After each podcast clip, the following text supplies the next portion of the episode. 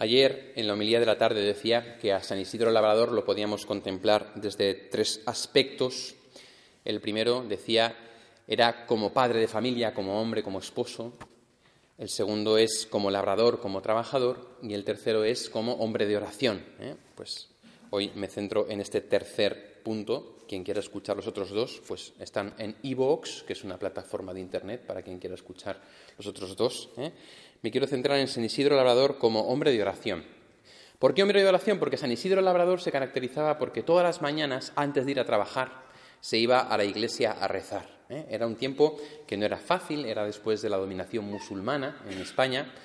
Era un tiempo en el que los labradores pues, se levantaban muy temprano, muy, muy, muy temprano. Hoy en día se levantan muy temprano, antes del sol, pero San Isidro se levantaba incluso antes. ¿Y para qué? Para ir a la iglesia a rezar. Él necesitaba hacer un tiempo largo de oración en su vida antes de poder enfrentarse al trabajo que luego hacía encantado, ¿verdad? Entonces cuenta la tradición que era un hombre pues que despertaba envidias, entonces que una vez sus compañeros fueron a quejarse a su jefe de que San Isidro no trabajaba, sino que se iba a la iglesia. Entonces el señor Vargas, el dueño del terreno que cultivaba San Isidro, se fue muy enfadado para ver si San Isidro estaba o no estaba trabajando. Y efectivamente San Isidro no estaba trabajando, pero encontró a las yuntas de bueyes arando, guiadas por un ángel, ¿verdad? Como nos dice la tradición, y así el señor Vargas se da cuenta de que San Isidro es un santo y de que su eh, dedicación a la oración, a la espiritualidad,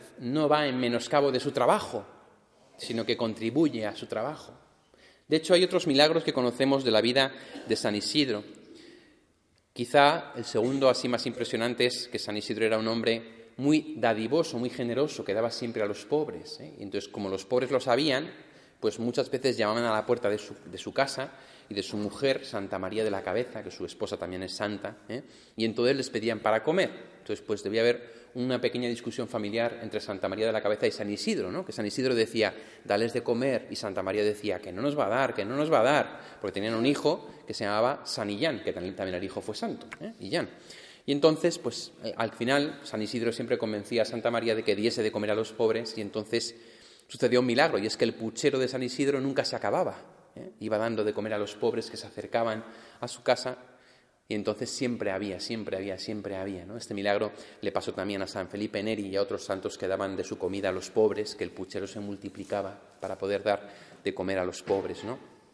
Y un tercer ejemplo de la oración, del testimonio de la oración de San Isidro, es aún más fuerte, que es un día que su hijo San Illán se cayó en un pozo y entonces se murió, se mató. Entonces le sacaron el pozo ya muerto y San Isidro se arrodilló junto a su cadáver, rezó y San Illán resucitó. ¿Eh? Y entonces así, por la oración de San Isidro, nada menos que su propio hijo resucitó. ¿eh? Por tanto, estos milagros de San Isidro son unos milagros que provienen de su vida de oración, de su vida de meditación, ¿verdad? Es una vida de oración profunda que tenía San Isidro con el Señor. Lo cual nos muestra una cosa, en primer lugar, que es muy importante. Es que a veces pensamos que la oración, que la oración intensa, o que la oración mística, si la queréis llamar así, está reservada a los curas, a las monjas. Y eso no es verdad. En la historia tenemos el testimonio de muchos santos, esposos, esposas, que han sido místicos, que han entregado su vida al Señor en la oración y que han rezado y que se han entregado a Él. Ahora van a, beatificar a Concepción Cabrera, que es una mujer casada, mexicana, que tenía experiencias místicas, ¿eh? entre ellas los estigmas de Cristo en su, en su carne. ¿no? y era una mujer casada, no era una monja. Lo digo porque a veces pensamos que la vida de oración está reservada para algunos. Y eso no es cierto. Todos y cada uno de nosotros, sea cual sea nuestra condición, estamos llamados a tener una vida de oración. ¿Por qué? Porque es obligatorio. Mirad, rezar no es obligatorio. Y esto quiero que quede muy claro. Porque hay gente que viene a confesarse de que no reza lo suficiente.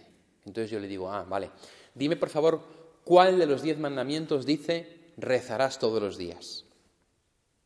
¿Hay algún mandamiento que diga eso?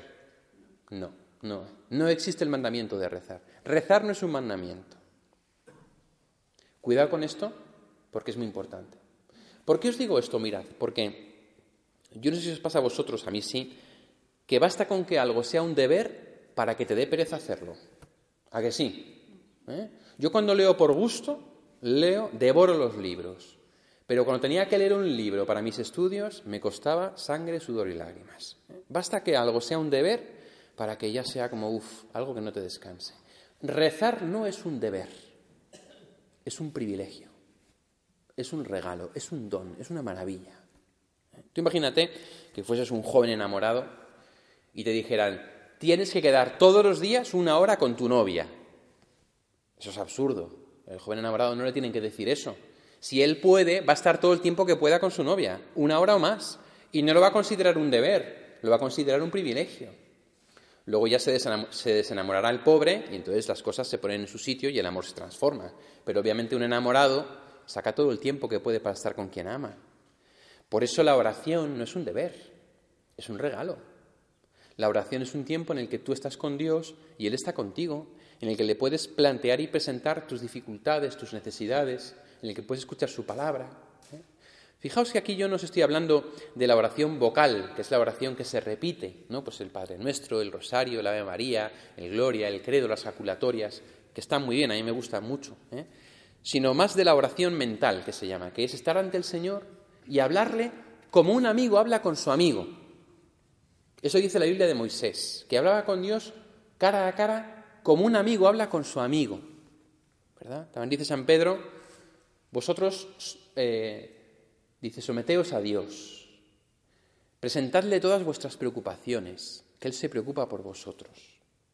Una frase preciosa de la carta de Pedro, ¿verdad? Santa Teresa de Jesús decía, la oración es tratar muchas veces en amistad con quien sabes que te quiere. Eso es la oración. San Juan María Vianney, el cura de Ars, contaba que todas las mañanas un campesino venía y se ponía en el último banco de su iglesia y se quedaba una hora rezando, como San Isidro haría, en realidad. Y entonces San Juan María Vianney un día le dijo al, al hombre este, pero ¿y tú todo este tiempo, toda esta hora que te pasas aquí por las mañanas, qué haces? Y le respondió el labriego, pues yo le miro y él me mira. Y esta es la oración que hacía este pobre labriego. Yo le miro y él me mira. Estamos en una cultura que nos gustan mucho las palabras y pensamos que una oración para poder ser efectiva tiene que ser con muchas palabras, con muchas cosas. Y Jesús ya lo dijo en Juan en el capítulo 6, cuando oréis no uséis muchas palabras. Ya sabe el Señor lo que necesitáis antes que lo digáis. ¿Eh? Y nos invita a orar con palabras sencillas, con palabras que salgan del corazón. Y esto es la oración.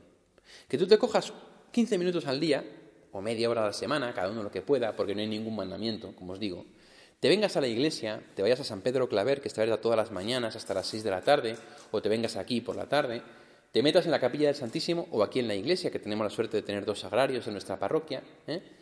y que hagas 15 minutos de silencio ante el Señor y pongas tu corazón delante de Él y le cuentes cómo estás, cómo te va la vida, le cuentes lo que necesitas, le pidas por la gente que llevas en el corazón, te leas el Evangelio del domingo o el Evangelio del día, lo medites y digas, ay Jesús, ¿qué me quieres decir a mí con este Evangelio?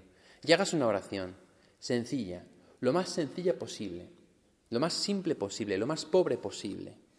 A la oración uno no tiene que ir buscando nada, que es otro problema que tenemos nosotros. No solamente que llenamos la oración de palabras, sino que vamos a la oración buscando algo.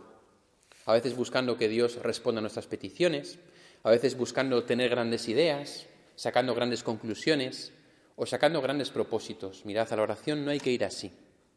A la oración uno tiene que ir para orar. ¿Y cuál es el fruto de orar? Orar, estar con Jesús, hablar con Él, contar con Él. ¿Qué te aporta a tu vida? Eso es diferente. La oración aporta a nuestra vida paz. Aporta a nuestra vida una transformación progresiva que nos va haciendo semejantes a Cristo. La oración aporta a nuestra vida discernimiento, para saber la voluntad de Dios. Pero cuando esa oración es constante, cuando oramos de un modo constante, cuando oramos todos los días un rato o todas las semanas un rato, entonces es cuando la oración empieza a dar fruto. Imaginaos un labrador como San Isidro que tira la semilla, la entierra, le echa agua y se queda mirando. Y dice, a ver si brota ya, a ver si brota ya, ¿verdad? Yo recuerdo cuando en el instituto me hicieron sembrar una patata, ¿eh? que yo todos los días iba a ver si salía la patata, ¿no?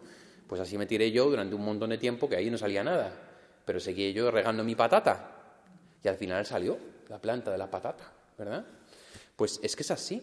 La oración es un proceso como el del sembrador. Tú siembras y eso va dando fruto poco a poco. No hay que ir a la oración buscando un fruto inmediato, es un fruto que a uno le va transformando. En ese sentido, hay gente que compara la oración como tomar el sol. A mí es una comparación que no me acaba de gustar, porque al tomar el sol tú no tienes que hacer nada, mientras que la oración sí que tienes que hacer algo, que es que tú tienes pues, que poner de tu parte, que estar atento, tienes que rezar, tienes que leer la palabra, tienes que, ¿verdad? ¿Eh? Busca las llaves, Mercedes. Eh, justo, le abres a Mercedes, por favor. ¿Que no hace falta? Ah, vale, vale, ya está, justo, justo, que no, que no hace falta. Bueno, eh, os decía, ¿es como tomar el sol? A ver, en parte sí, en parte no. En parte no porque hay que poner de su parte, uno tiene que poner de su parte, uno tiene que, que leer la Biblia, que rezar, que hacer silencio, que concentrarse, ¿verdad? Pero sí que es cierto que es como tomar el sol en el sentido de que sin que tú te des cuenta, te vas poniendo moreno. O en mi caso te quemas, ¿no? Porque yo como soy más blanco que la leche, pues me pongo rosa y luego me quemo. Pero bueno, tomas el sol y te vas poniendo moreno. ¿verdad? El fruto no es inmediato. Nadie se pone media hora al sol y dice, a ver si ya estoy moreno. ¿verdad? Sino que es un ir dejándose tocar por el calor del sol, ¿verdad? poniendo de tu parte, exponiéndote a él, poniéndote crema para no quemarte, y entonces te pones moreno. ¿no? Pues con la oración es igual, tú pones de tu parte, oras, te preparas, lees el Evangelio, le dedicas un tiempo y el Señor te va transformando. Esto fue lo que hizo Santo a San Isidro Labrador y a Santa María de la Cabeza, la oración, a la que estamos llamados cada uno de nosotros, ¿eh? a la que estamos llamados cada uno de nosotros, a la oración, a la vida espiritual, a la santidad. Yo os invito, por tanto, a que hoy aprendamos de San Isidro Labrador esta importante lección, la lección de la oración, de la vida espiritual, del camino a la santidad. ¿eh? Una oración que da fruto en nuestra vida de un modo progresivo, en la cual tenemos que dedicarle un tiempo, no por mandamiento, sino por privilegio. Y entonces veremos los grandes frutos de la oración en nuestra vida, la paz, el discernimiento, la transformación a semejanza de Cristo.